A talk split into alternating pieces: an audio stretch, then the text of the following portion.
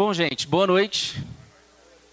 Um grande privilégio estar aqui com os irmãos, com as irmãs, é, e compartilhar da palavra do Senhor, ter a possibilidade de é, dividir com vocês coisas que o Senhor tem nos falado pela Sua palavra. E um privilégio também estar servindo a Deus junto nesse, nesse culto. Então, que o Senhor nos abençoe. E estou, quero agradecer ao Cirilo pelas palavras é, tão gentis. Agradecer também a essa equipe pastoral que é, tem dividido esse, esse lugar aqui também com a gente. Então, muito bom estar aqui. Bom, estamos com, esse, com essa série de, de mensagens aos olhos de uma criança. E é um esforço de tentar nos conectar com aquilo que a palavra de Deus fala, nos, nos ensina através da vida de crianças. Isso já é muito curioso, porque a Bíblia não esconde de nós é, essas narrativas. Ainda mais no mundo antigo, que talvez é, as narrativas vitoriosas, as narrativas grandiosas seriam das pessoas adultas. Até para o nosso mundo de hoje, normalmente a gente só ouve falar ou só conta histórias muito prováveis de adultos. A Bíblia conta histórias de crianças e faz isso com bastante frequência. E, inclusive, o próprio reino de Deus é colocado para aqueles que se fazem como crianças. E esse é o texto que a gente tem como, inclusive, tema dessa série de mensagens. E então eu acho isso muito curioso, importante e com certeza tem algo a nos dizer. E por isso que a gente vai refletir um pouco mais sobre isso. Só para recapitular vocês, isso vai nos ajudar na nossa, na nossa reflexão de hoje. Na, no domingo passado, o pastor Fábio compartilhou o texto de 1 Samuel 17, contando a história de Davi, o menino, o jovem Davi, que é, consegue ser ali ousado o suficiente quando ninguém, ninguém queria ser para poder defender e representar a honra de Deus diante de um povo inimigo. Nós também tivemos é, com o Cirilo, quando ele falou do próprio Jesus, criança que se levanta diante do templo, que é, crescia em sabedoria, estatura e graça, e que mostra como a voz da criança é uma voz importante. E hoje, mais cedo, o Emiliano falou sobre aquela menina sem nome, escrava de Naamã, sendo usada poderosamente ali para poder trazer a graça de Deus para um povo estrangeiro, um povo que não iria conhecer a Deus. Bom, dadas essas três, é, essas três lembranças, a gente tem a nossa história, que é a história de Samuel. E a gente vai ler o texto de 1 Samuel 3, se vocês puderem ligar e abrir as suas Bíblias. A gente vai ler do versículo 1 até o versículo 21. Enquanto vocês vão acessando aí o texto de 1 Samuel, quero aproveitar só um pouco da, do, da, da introdução que o próprio Emiliano trouxe hoje mais cedo. É, o Emiliano compartilhou ali, e fica aqui a dica, tá? Quem não veio de manhã, entra depois lá no canal da PIB, acessa a mensagem do Emiliano, está ótima. E ele explica com mais detalhes, inclusive, esse contexto. Mas aqui a gente tem a história de um reinado. E nós vamos ler o comecinho dessa história. O começo de quando essa história ainda está se desenhando para a gente. E é, é quando a gente, o que a gente está vendo aqui é como que um rei surge. Qual que é a possibilidade de existir um rei dentro de um povo? 1 Samuel e os primeiros capítulos de Samuel vão explicar um pouco isso para a gente. E o nosso texto está aí. 1 Samuel 3, de 1 a 21. Acompanha comigo a leitura. O menino Samuel ministrava perante o Senhor sobre a direção de Eli. E naqueles dias, raramente o Senhor falava as visões não eram frequentes. Certa noite, Eli, cujos olhos estavam ficando tão fracos que já não conseguia mais enxergar, estava deitado em seu lugar de costume. A lâmpada de Deus ainda não havia se apagado, e Samuel estava deitado no santuário do Senhor, onde se encontrava a arca de Deus. Então o Senhor chamou Samuel. Samuel respondeu: Estou aqui. E correu até Eli e disse: Estou aqui, o Senhor me chamou? Eli, porém, disse: Não chamei, volte, deite-se. Então ele foi e se deitou. De novo o Senhor chamou Samuel. E Samuel se levantou e foi até Eli e disse: Estou aqui. O Senhor me chamou? Disse Eli: Meu filho, não chamei. Volte e deite-se. Ora, Samuel ainda não conhecia o Senhor. A palavra do Senhor ainda não lhe havia sido revelada o Senhor Samuel, chamou Samuel pela terceira vez. Ele se levantou, foi até Eli e disse: Estou aqui. o Senhor me chamou? Parêntese. Mesma coisa, né? Eli percebeu que o Senhor estava chamando o menino. Ele disse: Vá e deite-se. E se ele chamá-lo, diga: Fala, Senhor, pois o teu servo está ouvindo. Então Samuel foi deitar-se. O Senhor voltou a chamá-lo como nas outras vezes. Samuel, Samuel. Samuel disse: Fala, pois o teu servo está ouvindo. E o Senhor disse a Samuel: Vou realizar em Israel algo que fará tinir os ouvidos de todos os que ficarem sabendo. Nessa ocasião, executarei contra Eli tudo o que falei contra sua família do começo ao fim, pois eu lhes disse que julgaria sua família para sempre, por causa do pecado de seus filhos, do qual ele tinha consciência. Seus filhos se fizeram desprezíveis e ele não os puniu. Por isso jurei à família de Eli: jamais se fará propiciação pela culpa da família de Eli mediante sacrifício ou oferta. Samuel ficou deitado até de manhã e então abriu as portas. Licença, gente. Acho que vou trocar de microfone.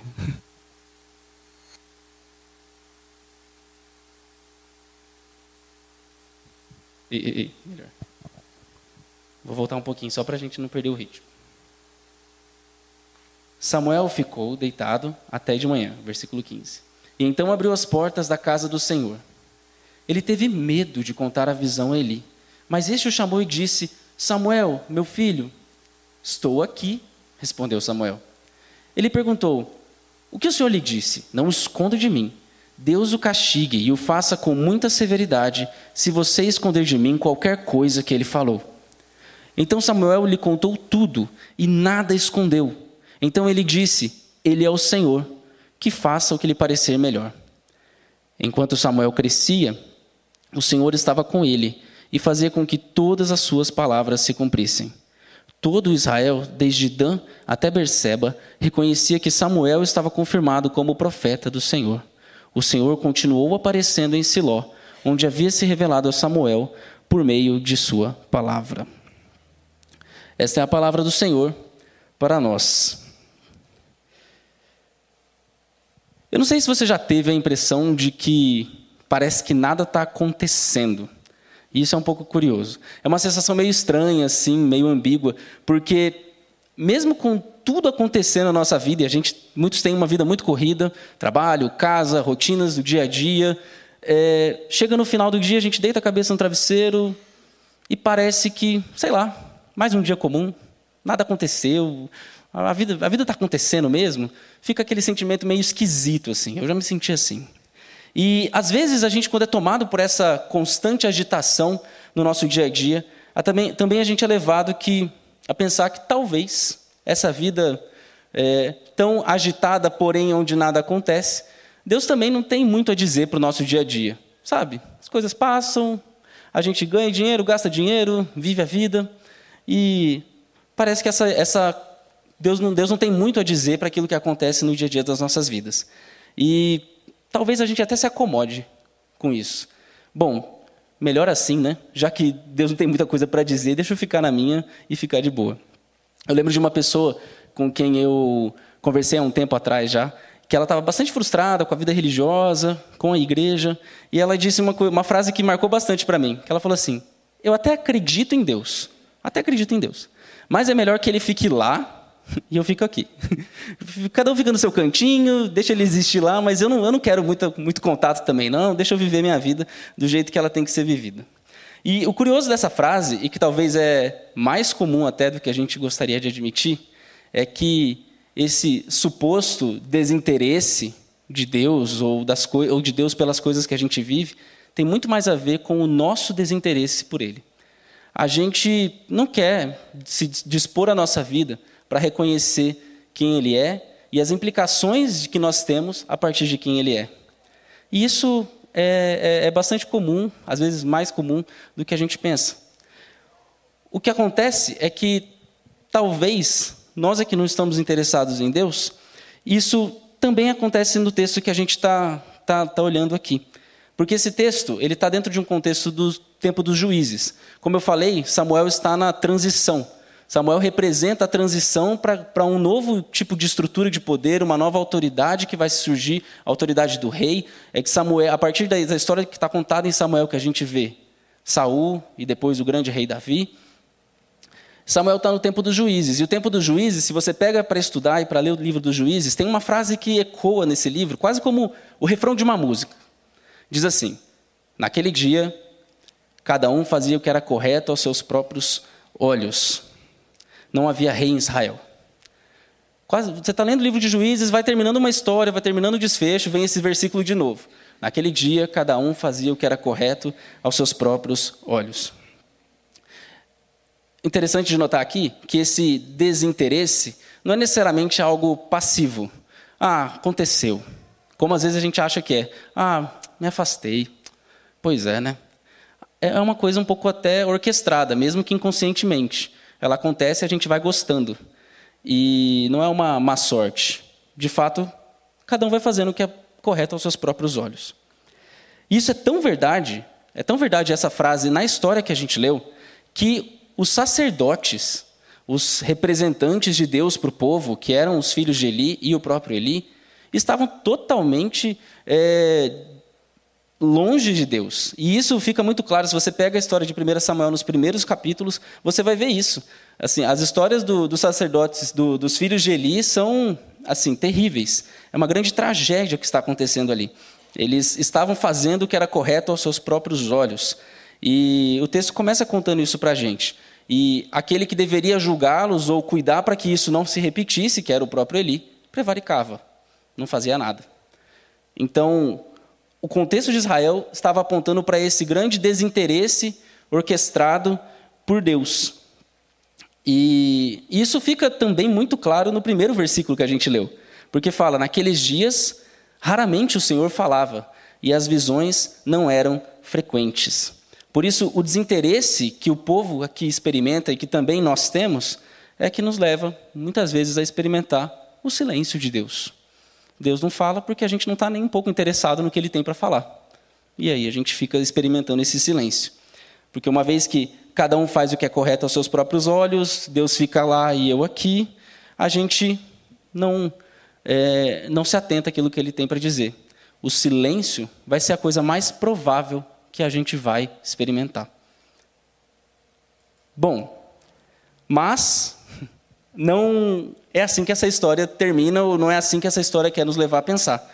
Porque, mesmo diante desse silêncio, ou mesmo diante da probabilidade desse silêncio, da raridade da voz de Deus, surge uma criança, Samuel.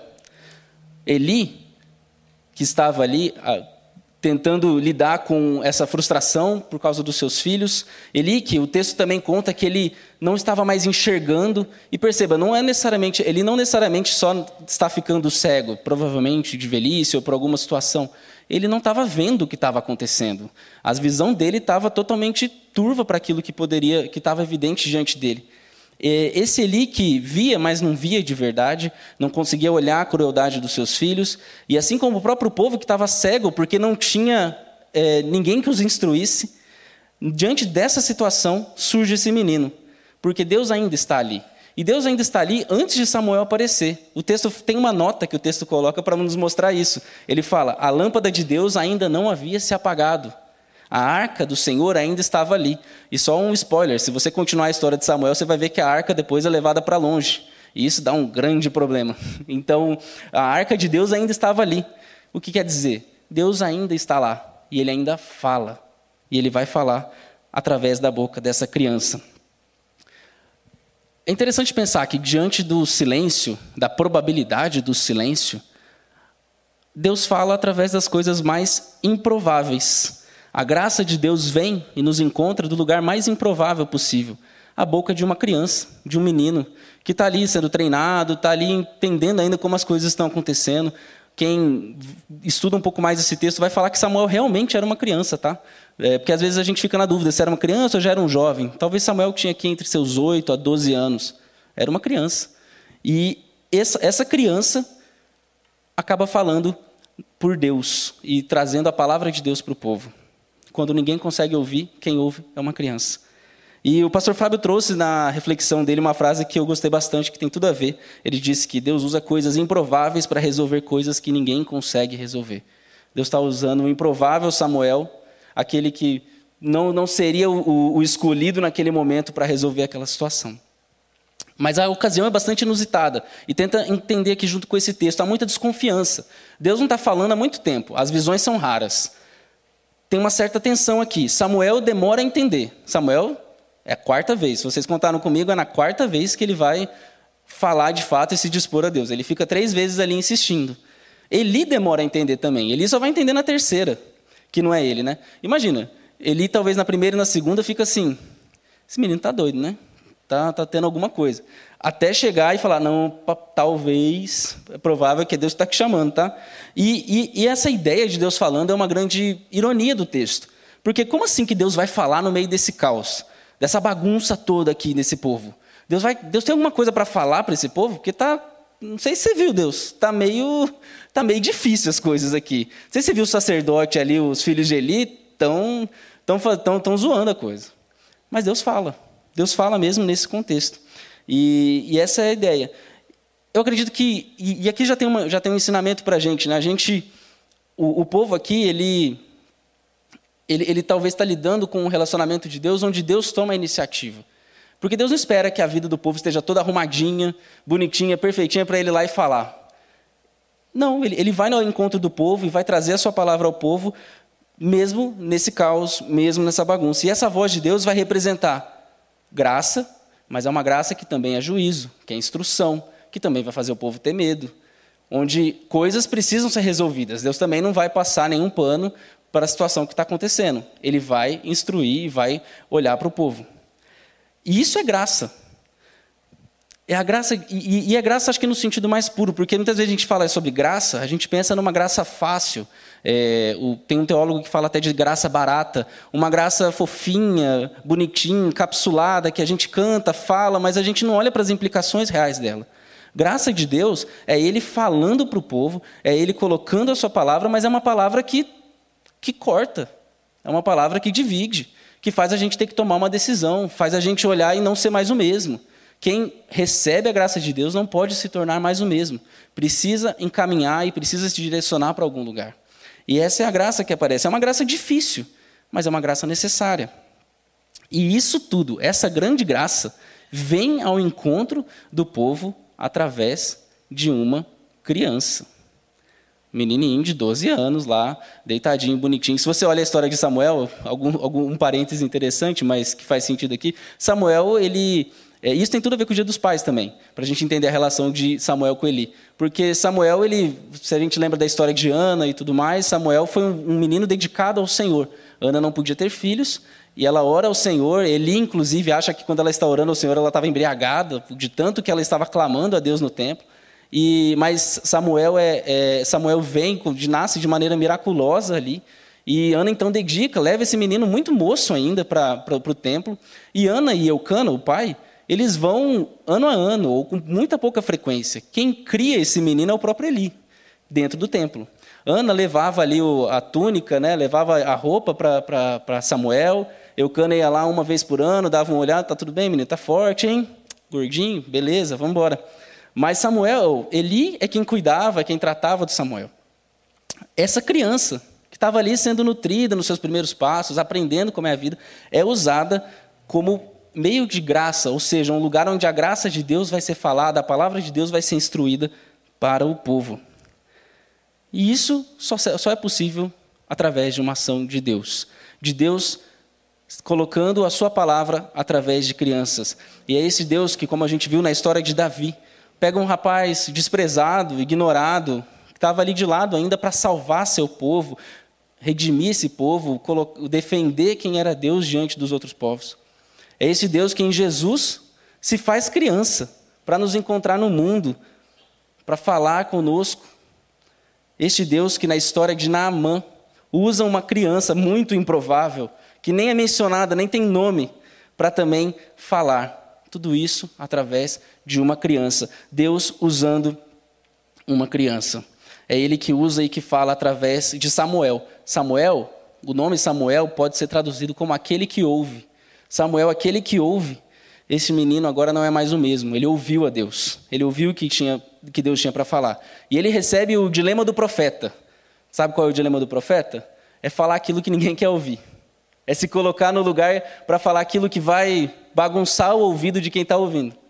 Que é exatamente isso que Deus fala. Oh, eu vou te falar um negócio e o negócio é difícil. Vai todo mundo vai ficar incomodado. Esse Deus que traz isso para Samuel, que fala através de uma criança, é, nos ensina através desse texto que quando a gente se dispõe a ouvir ao Senhor, a gente agora tem uma missão. Quem ouve atentamente aquilo que Deus tem para falar, recebe uma missão corajosa agora de continuar a falar essas coisas de Deus. Esse é Samuel. E esse é Deus usando a vida de Samuel. Bom,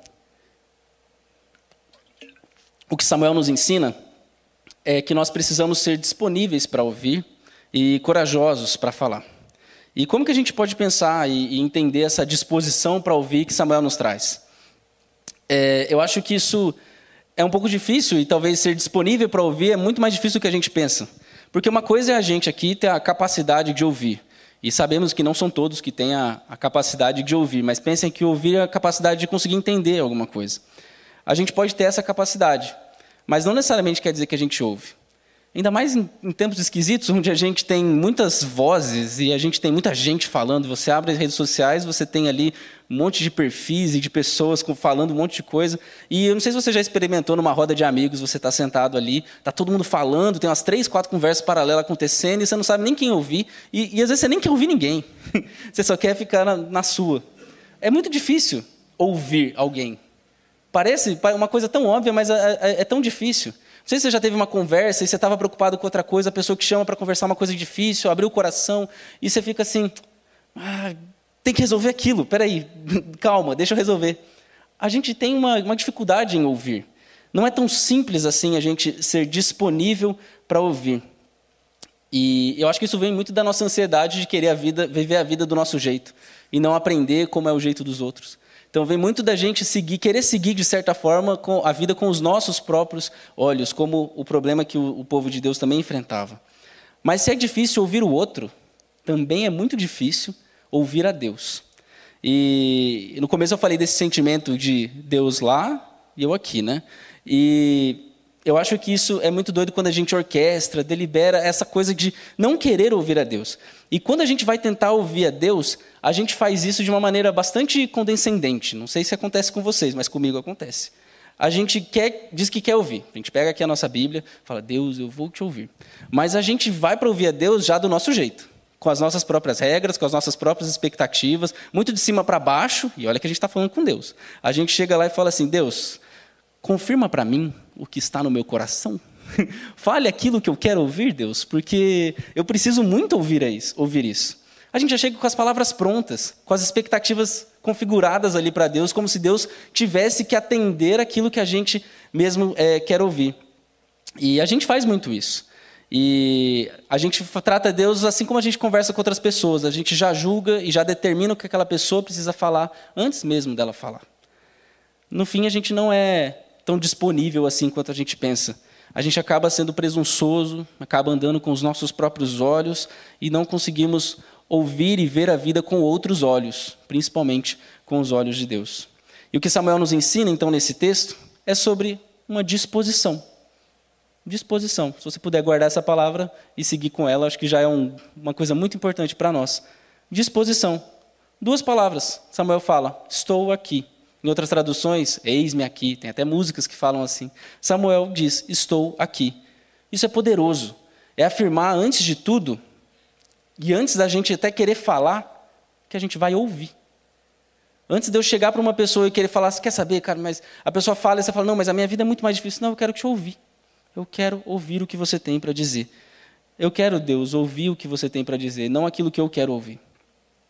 É ter uma disposição ativa, humilde, sincera, de servir ao outro com a nossa capacidade de escutar. E é ouvir de maneira interessada. Assim como o próprio Samuel diz: Fala, Senhor, porque o teu servo ouve. O que Samuel nos ensina aqui é que ouvir é servir. E a gente precisa ouvir e estar disposto a ouvir todos os dias. Mas Samuel também nos ensina a sermos corajosos para falar.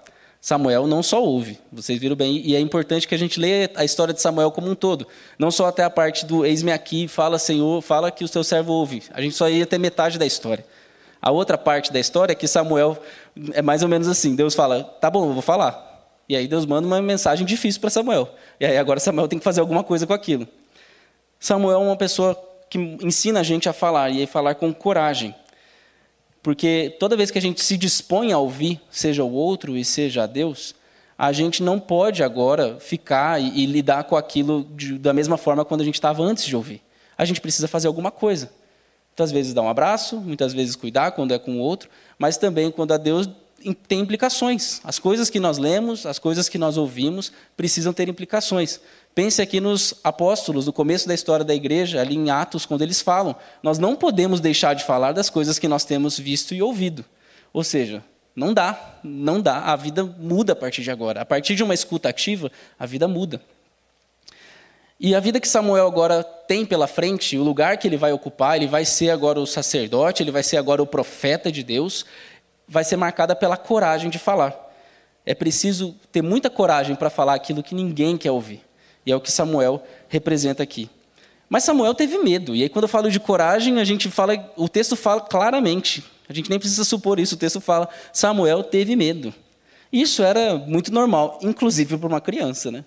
Ter medo de falar. Recebe uma bomba dessa, o que, que eu faço? Samuel tem medo. Mas não necessariamente era porque ele era criança, era porque a visão era pesada, era dura, era difícil.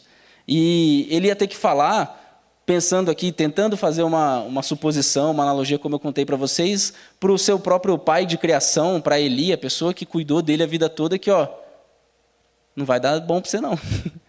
Sua família, realmente, ó, aquilo que o outro profeta falou lá atrás, vai acontecer.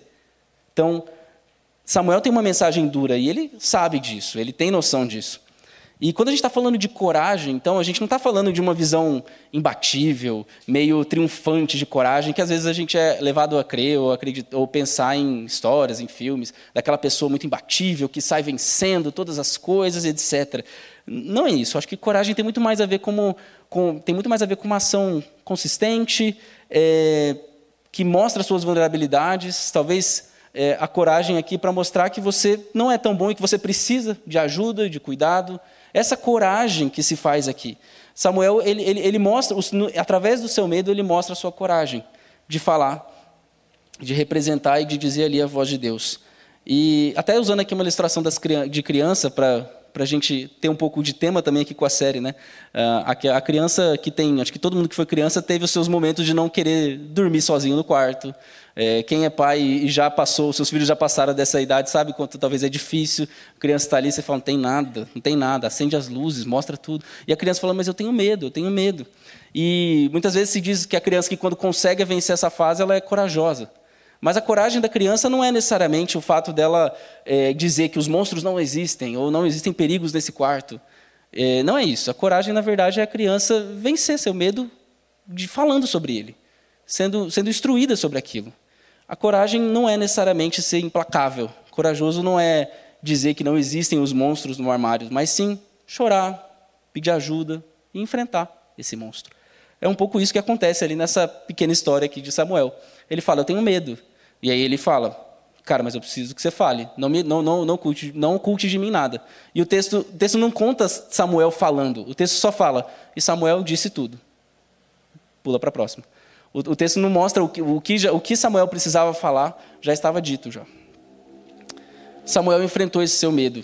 Ele contou o que tinha que ter ser contado para Eli e ele teve essa coragem para falar aquilo que era necessário para o seu tempo. E tentando, inclusive, olhar para uma, uma situação bem, bem atual e bastante triste, a gente tem essa história de crianças corajosas presente no nosso dia a dia. E criança corajosa é uma coisa, porque às vezes a gente, quando é adulto, e eu já percebi isso esses dias, assim, o quanto, quão medroso eu sou para muita coisa. Eu antes eu brincava na rua, ficava lá até tarde, voltava descalço, não tinha medo de nada. E hoje às vezes, depois que eu fui assaltado, eu tenho medo de levar meu celular para andar duas quadras perto de casa. É engraçado isso, né? Mas a gente tem visto histórias de crianças, mesmo hoje, corajosas. E, e, uma história que cortou meu coração foi a de recentemente ver crianças que estavam se colocando, se manifestando contra a violência que estava sendo implementada sobre elas. Crianças no Rio de Janeiro que estavam sendo alvo, literalmente, e têm sido alvo há muito tempo, se colocando na frente, inclusive na frente de batalha, para defender e para pelo menos clamar pelo direito delas de viver. Isso é muita coragem. É muita coragem. Crianças nos ensinam também a ser corajosos, a sermos corajosos. E isso não é fácil, mas é necessário. Era a história de Samuel. Não era fácil, mas era necessário. Por isso que o que a gente aprende com Samuel e com Samuel criança e com outras crianças é que a gente precisa de coragem para falar. E essa fala que nós vamos trazer é uma fala que vai juntar, vai reunir, vai representar a graça de Deus na vida das pessoas. É essa graça que vai poder determinar a vida ou morte, que vai poder mudar a história de alguém. Se Samuel é disposto para ouvir, ele é corajoso para falar. E o que a gente aprende também com Samuel é que quem se dispõe a ouvir a Deus recebe essa missão de falar e trazer graça de Deus no meio do caos. Concluindo essa nossa exposição, a gente entende que quando as coisas parecem que não estão acontecendo e quando parece que Deus não está muito interessado na nossa vida, na verdade é a gente que não está muito interessado nele, que nós preferimos deixar Deus lá e a gente aqui. Mas mesmo assim, Deus se faz presente é, e Ele usa dos meios mais improváveis. Talvez aqui a gente precisa aprender a olhar quais são os meios improváveis que Deus está usando no nosso dia. Ele está usando, tá? Tem muito lugar que Deus está falando, é a gente que não está querendo ouvir. E ele usa esses meios para nos exortar, e aqui ele usou uma criança para falar, para nos exortar contra o nosso desinteresse e nos lembrar da nossa missão, a missão que a gente tem com ele. E na história de Samuel a gente aprende que nós precisamos ter um ouvido disponível, uma escuta disponível e uma coragem para falar e para expressar a graça de Deus a quem está ao nosso redor. Vamos orar? Senhor Deus, Senhor é Deus de todos nós, é Senhor das nossas próprias capacidades de ouvi-lo, Senhor dos nossos ouvidos, da nossa boca, é Senhor do nosso discernimento. Por isso a gente pede que o Senhor nos ensine a ouvir. Nos dê disposição, assim como Samuel, que disse: Eis-me aqui. E a gente pede a sua graça, mesmo que seja difícil, para a gente estar atento às dores e às situações ao nosso redor. Nos ajude a sermos disponíveis às pessoas que estão ao nosso lado, nos ajude também a sermos disponíveis e a entendermos aquilo que o Senhor tem para nos dizer. Que a sua graça nos transforme, nos encoraje, nos amedronte muitas vezes, mas também nos motive e nos mova. Também nos conceda, Senhor, coragem. Coragem que não é fácil, mas que é necessária. Coragem que muitas vezes é vulnerável, coragem que muitas vezes é, não, não é simples de assumir, mas que nos faz dependermos somente de Ti. Por isso, nos ajude. Nos ajude a nos levantarmos pelo que é certo, mesmo quando ninguém ao nosso redor está desse lado. Nos ajude, Senhor. E nós pedimos isso em nome de Jesus, teu filho, nosso Senhor, o menino que se levantou, que se, Deus que se fez menino por nós. Em nome dele que nós oramos. Amém.